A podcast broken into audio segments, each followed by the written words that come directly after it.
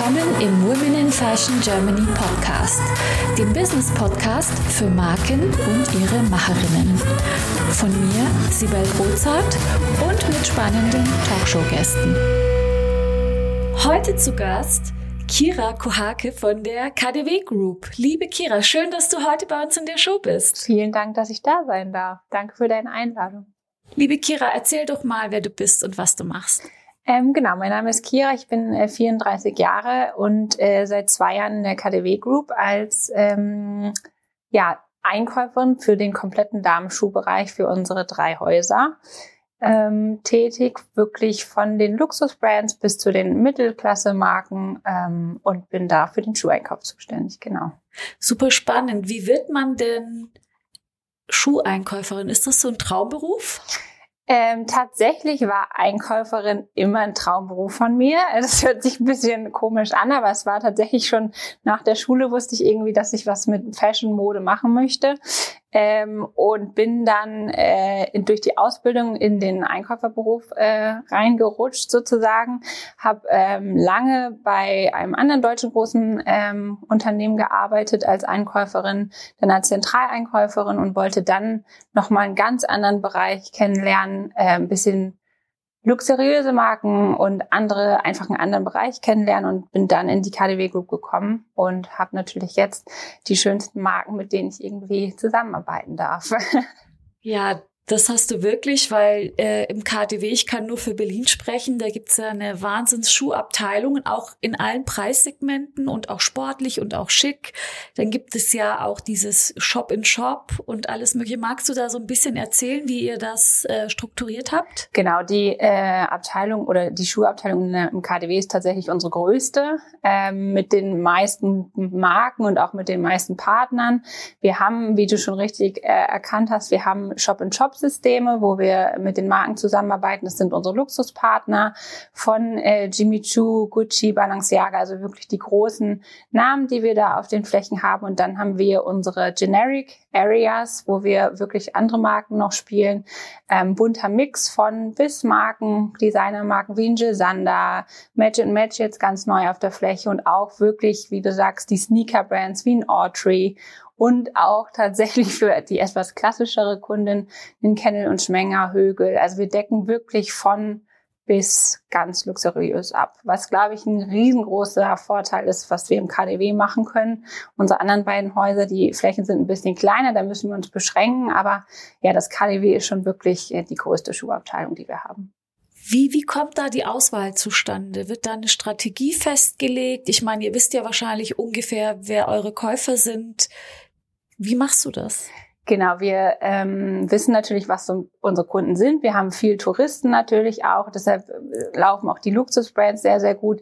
Jetzt in den letzten Jahren war es natürlich so durch Corona, dass das so ein bisschen zurückgegangen ist. Das merkt man dann schon. Aber wir wissen, was unsere Kunden sind. Wir schauen auf Trends, schauen, welche Marken brauchen wir auf den Flächen, was ist neu. Natürlich wollen wir auch viel Neues immer äh, auf den Flächen haben, um unsere Kunden so ein bisschen zu überraschen. Und ich glaube auch tatsächlich, Highlights sind super, super wichtig auf den Flächen. Ähm, weil die Kunden natürlich vieles auch schon im Schrank haben und brauchen halt aktuell Highlights. Vor allen Dingen, weil jetzt durch Corona alle sehr, sehr lange zu Hause saßen. Man merkt schon, dass jetzt so ein bisschen alles, was geschmückt ist, Highlights, Glitzer, dass die Kundin das jetzt schon eher sucht als den Sneaker. Ja, so Match und Match ist ja so ein Beispiel dafür. Da ist ja Bling all over. Genau. Und auch Frauen und Freundinnen, die ich kenne, die eigentlich gar nicht so bling sind, legen sich jetzt diese Sachen zu. Das finde ich total spannend. Aber wie kommst du auf den Trend? Wie verfolgt ihr die Trends? Weil ich habe mit anderen äh, Podcast-Gästen gesprochen, die machen das zum Beispiel auch mit künstlicher Intelligenz. Wie macht ihr das? Ähm, es hat sich so ein bisschen gewandelt. Früher ist man natürlich super viel auf Messen gegangen. Das hat sich auch gewandelt durch diese ganze Covid-Situation und dass man halt nicht mehr reisen konnte. Wir hatten super viele Order oder alle Ordertermine dann digital. Das war vorher auch nie so.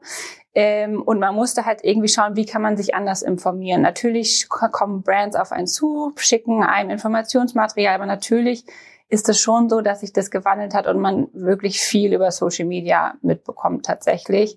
Man sieht es irgendwie bei den Influencern, bei den Star Stars und Sternchen. Ähm, Und dann muss der Kunde das auch auf den Flächen wiederfinden, wenn er das halt auch im Social Media sieht. Also heißt es, ihr macht es eher so handkuratiert, würde ich jetzt mal genau, sagen. Ja, klar, wir sind auch noch auf Messen oder jetzt gerade wieder endlich auf Messen unterwegs. Da sieht man auch immer viel ähm, gerade auch was Neues angeht, aber es ist schon wirklich sehr, sehr viel über Social Media. Und was sind da so die Leitmessen, wo ihr hingeht, wo ihr sagt, da finden wir immer ganz viel? Es gibt für den Schuhbereich gibt es in Mailand eine äh, wichtige Messe, die ist immer im September, die MICAM. Ähm, und natürlich jetzt dann in Berlin ist unsere Haus- und Hofmesse, die Premium natürlich.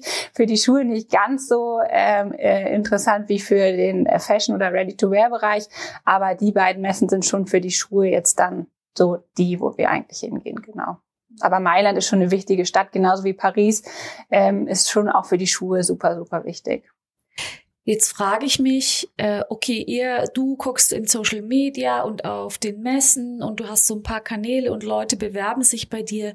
Wie behält man denn da den Überblick? Kommt denn alles so richtig bei dir an? Ich frage, weil ich kenne das aus eigener Erfahrung in meinem Umfeld, was man da alles tut und welche Kanäle und Wege man alles nutzt, um um überhaupt ähm, eure Aufmerksamkeit zu bekommen. Also ich kann von mir selber sagen und von Freunden im Umfeld, was wir dem KDW schon alles zugemailt haben an Informationen und Präsentationen und Mustern und manchmal bekommt man da nicht mal eine Antwort, nicht nur von euch, auch von anderen nicht, weil ich vermute, dass da so viel ankommt, dass man sich gar nicht um alles kümmern kann. Und wie wählt man dann da aus? Kannst du uns da so ein bisschen Einblick geben, uns Kleinmarken, äh, was wir da besser machen können vielleicht auch?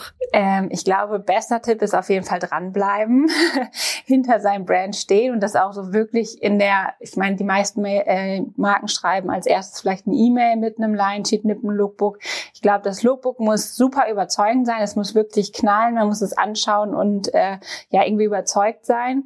Aber es ist schon so, dass super, super viel kommt und man teilweise natürlich im Alltag oder im Berufsalltag dann oder auch gerade in der Orderphase gar nicht so viel Zeit hat, das alles anzuschauen. Deshalb die erste Mail oder der erste Kontakt muss wirklich auf den Punkt sein.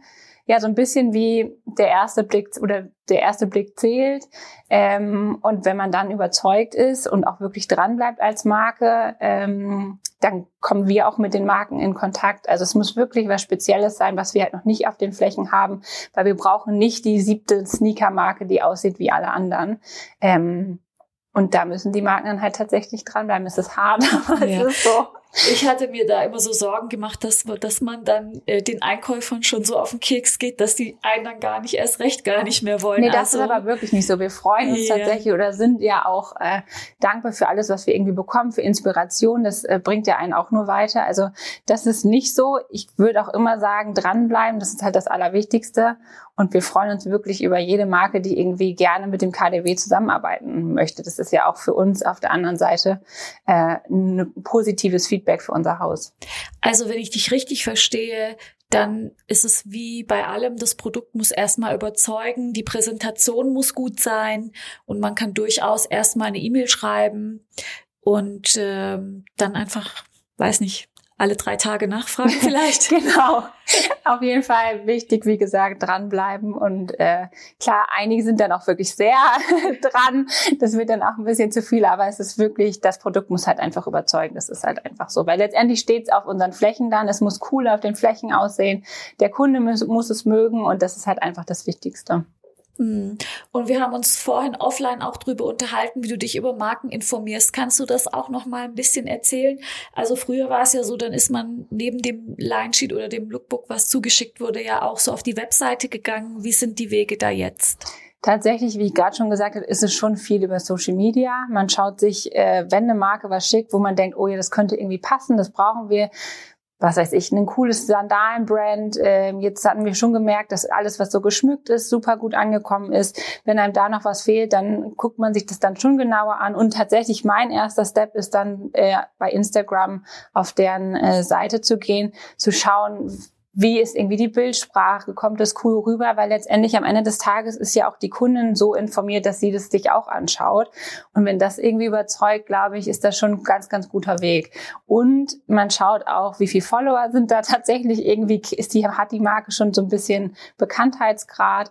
Ähm, weil wenn dann 500 Follower da sind, klar, es ist immer ansteigend, aber wenn die Marke wirklich ganz am Anfang ist, dann muss es schon irgendwie knallen, dass es dann auch bei uns auf den Flächen gut ankommt. Möchtest auch du mit deinen vorhandenen Potenzialen, Fähigkeiten und Kenntnissen deine unverwechselbare Marke im Fashion- und Lifestyle-Segment aufbauen? Ich helfe dir gerne bei der Gründung deiner eigenen Marke, biete dir meine Erfahrungen, meine Plattform und den Zugang zu meinem exklusiven Netzwerk. Triff jetzt deine Entscheidung und vereinbare dein kostenfreies Vorgespräch auf womeninfashion.de slash mentoring. Also Social Media, sagst du, du guckst noch so auf Instagram, so TikTok und so.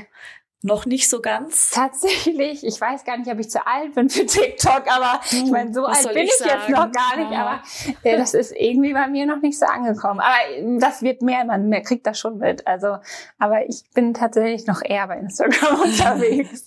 Hast du auch noch von neben TikTok und Instagram irgendwie von anderen Social-Media-Kanälen gehört, die vielleicht für andere relevant sind? Gibt es da noch irgendwas? Gute Frage. Nee, ich glaube, also das ist schon, mir jetzt oder? nicht bekannt. Also klar, wir werden auch viel über die äh, ganzen Business-Seiten äh, angeschrieben, wie in LinkedIn, Sing und so. Klar, das auch. Aber das ist dann wirklich, das sind wenige Marken, die einen äh, über die Kanäle anschreiben. Also dein Tipp wäre, wenn ich dich richtig verstanden habe, gutes Produkt dranbleiben, Social Media pflegen, was können wir noch mit auf den Weg geben? Ich glaube, was echt wichtig ist, ist eine schöne Bildsprache. Also, dass die, das Shooting, was, was auch immer man macht als Präsentation, aber dass das wirklich schön, hochwertig und gut rüberkommt. Das ist, glaube ich, extrem wichtig, weil auch die oder beziehungsweise das Material benutzen wir dann ja auch für unsere Social Media Kanäle vielleicht wieder, um die Brand dann zu pushen. Das ist natürlich für uns auch immer einfacher, wenn gutes Fotomaterial da ist und wir nicht dann noch äh, ins Shooting gehen müssen, sondern also ich glaube wirklich Bildmaterial, Fotomaterial ist super, super wichtig.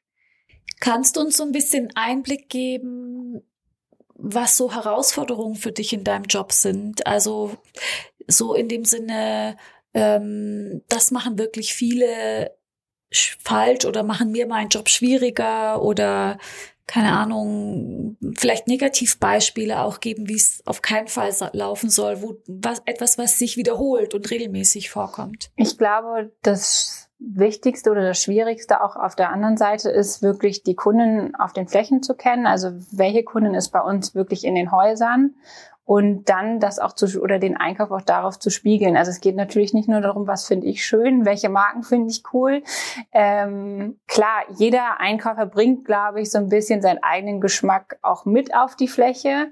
Der eine mehr, der andere weniger, aber es ist schon dann die Aufgabe, sich in den Kunden reinzudenken. Ähm, jetzt glaube ich, ist für den einen auch wieder schwieriger als für den anderen. Aber wir müssen natürlich auch von bis, wie gerade schon gesagt, abdecken. Und ähm, ich bin jetzt, glaube ich, auch nicht die klassischste Kundin. Es, man muss dann wirklich auf die Zahlen schauen und gucken, was haben wir wirklich gut verkauft. Das brauchen wir auch wieder dann vielleicht für die nächste Saison. Und auf der anderen Seite ist es aber auch wirklich das Verrückte, das ähm, Schöne, die neuen Brands, die wir brauchen. Also es ist wirklich von bis und man muss dann auch irgendwie seinen eigenen Geschmack so ein bisschen aus stellen tatsächlich. Aber so ein bisschen Handschrift ist tatsächlich, das sieht man ähm, immer auf den Flächen von den einzelnen Einkäufern. Ja, äh, da, da sagst du was. Da fällt mir jetzt gerade, da frage ich mich gerade, vielleicht kannst du uns da auch ein bisschen Einblick geben. Ihr habt ja jetzt drei Häuser, zwei kommen noch dazu und äh, Oberpollinger und Alsterhaus hat bestimmt ganz andere Schuhkundinnen als äh, KDW. Wie ist das? Magst du uns mal erzählen, wie der äh, Durchschnittsstyle sich da unterscheidet bei Schuhen? Tatsächlich äh, ist das genauso, wie du sagst. Das hätte ich, als ich in die KDW Group gekommen bin, auch nicht gedacht, dass es wirklich so unterschiedlich ist.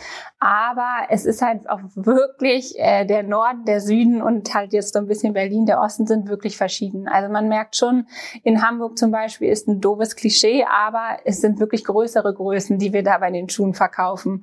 Wir brauchen da tatsächlich auch 41, 42, was äh, die Frauen sind dort einfach größer oder haben größere Füße. Das hätte man ehrlich gesagt auch nicht so gedacht.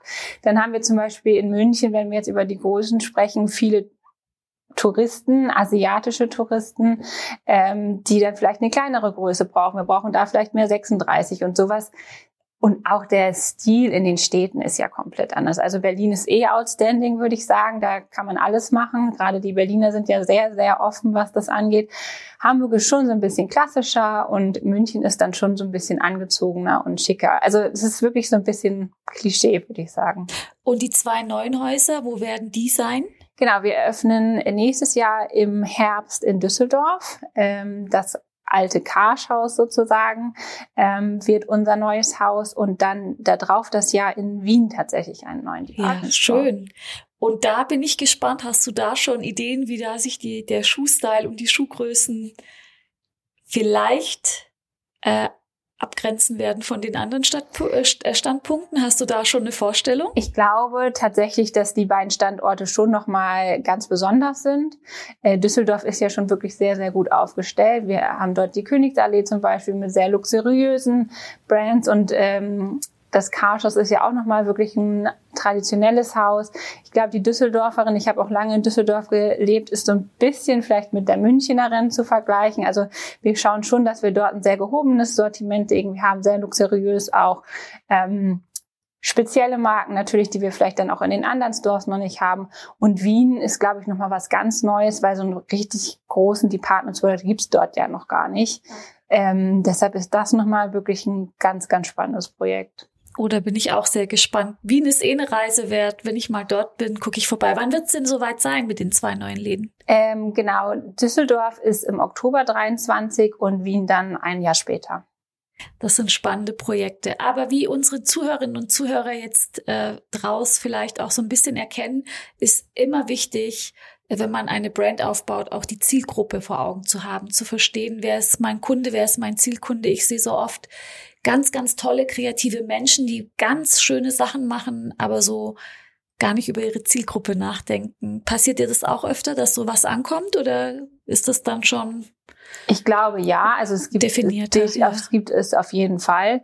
Ähm, ich glaube tatsächlich, einige Brands verlaufen sich dann so ein bisschen. Sie müssen wirklich am Anfang, wahrscheinlich auch wenn man sich den Gedanken macht, ich möchte eine Brand machen, muss man sich wirklich überlegen, was ist die Zielgruppe und nicht von allem alles machen. Ich glaube, man muss so ein bisschen hinter der Brand oder hinter seiner Brand dann auch stehen, weil das äh, merken wir dann auch als Einkäufer. Wenn eine Brand alles machen will, das funktioniert nicht, weil wir haben schon viel auf den Flächen. Es muss dann wirklich speziell sein und man muss die Zielgruppe kennen. Kommen wir zu dir. Was war denn jetzt für dich persönlich ähm, im Laufe deiner Karriere eine Herausforderung, mit der du vielleicht so gar nicht gerechnet hast und wie bist du damit umgegangen? Vielleicht auch in deinem aktuellen Job? Hm, ich glaube tatsächlich, es gibt viele Herausforderungen, die man irgendwie gestellt wird. Jeder Tag ist irgendwie anders tatsächlich, ähm, sagt man immer, aber es ist wirklich so, weil es gibt so viele verschiedene Phasen irgendwie in der äh, in dem ganzen Job. Man hat die Orderphase, dann hat man irgendwie Phasen, wo es ruhiger ist, wo man keine Ordertermine hat. Man ist dann so ein bisschen mehr auch im Verkauf, auf den Verkaufsflächen, schaut sich die Flächen an, wie es dort die Ware überhaupt präsentiert wird. Und ich glaube, die größte Herausforderung ist wirklich so der, ja, das alles zu, miteinander zu kombinieren, auch die Mitarbeiter irgendwie abzuholen über die neuen Marken, weil ganz viele ja, wissen ja auch, sind nicht ganz so informiert natürlich wie wir als Einkäufer. Und da wirklich alle abzuholen, das ist schon nochmal eine große Aufgabe auf jeden Fall. Machst du das oder machst du das auch in Kooperation mit den Marken manchmal? Ist vielleicht auch ein ganz interessanter Punkt. Genau, wir machen das in Kooperation mit den Marken. Wir vereinbaren gerade, wenn wir neue Marken haben, äh, Trainings auf den Flächen für die Mitarbeiter, für die Verkaufsmitarbeiter. Natürlich auch bei uns intern mit dem VM-Team, dann mit Marketing, dass wir da nochmal pushen über Social Media, dass die Brands so bekannt werden. Also man muss tatsächlich alle einmal abholen, um ähm, die neuen Trends und Themen nach draußen zu tragen. Und was war in deiner Karriere so für dich das Erfolgserlebnis, wo du richtig happy drüber warst, so persönlich? Ich glaube tatsächlich, das Beste ist eigentlich immer, wenn man irgendwie eine neue Brand tatsächlich ausprobiert, wo man hintersteht und dann wirklich die ersten Abverkäufe sieht und auch die Mitarbeiter dahinter stehen und es auch super finden. Das freut einen dann schon irgendwie. Und auch wenn es dann auf der Fläche ist und man die neue Ware sieht, hört sich immer so ein bisschen simpel an, aber man sieht es ja alles immer ein halbes Jahr vorher eigentlich oder sogar noch länger tatsächlich. Und äh, wenn es dann auf der Fläche ist, das freut einen dann schon. Hast du nicht auch Freundinnen, die sagen, oh, bevor das kommt, leg mir eins zur Seite, du bist ja hier voll der Trendscout. ja, das passiert schon, ja. Ich weiß auch teilweise so ein paar Größen oder äh, die dann auf jeden Fall vielleicht doppelt gekauft werden müssen, weil äh, der oder die dann schon gerne da einen besonderen Schuh haben möchte. Okay, ich bleib an dir dran. Du bleibst an mir dran, ja. Okay, letzte Frage. Ähm, kannst du noch einen abschließenden Tipp? Wir haben ja jetzt ganz viele Tipps schon mitgenommen, aber hast du noch einen abschließenden Tipp für unsere Hörer und Hörerinnen, den du so mit beim Gründen der Marke auf den Weg geben kannst? Ähm, ich glaube, das Wichtigste ist wirklich hinter seiner Marke zu stehen, davon komplett überzeugt zu sein und auch vielleicht, wenn es schwierig wird, nicht aufzugeben, weil ich glaube, man steckt so viel Energie da rein, etwas zu gründen und ähm, das Wichtige ist einfach nicht aufgeben, auch wenn es vielleicht dann nicht so super am Anfang läuft. Ich glaube, es braucht einfach, bis die Marke bekannt ist, bis die Kundinnen dahinter stehen und ich glaube einfach, man darf nicht aufgeben, sondern muss sich auch von Niederschlägen oder Herausforderungen einfach nur angespornt fühlen. Ja, einmal mehr aufstehen, als man hinfällt, genau. würde ich sagen. Oder? Super, liebe Kira. Vielen Dank für das Gespräch und dass du dir die Zeit genommen hast. Hat Spaß gemacht und ich werde wirklich dranbleiben. Danke dir.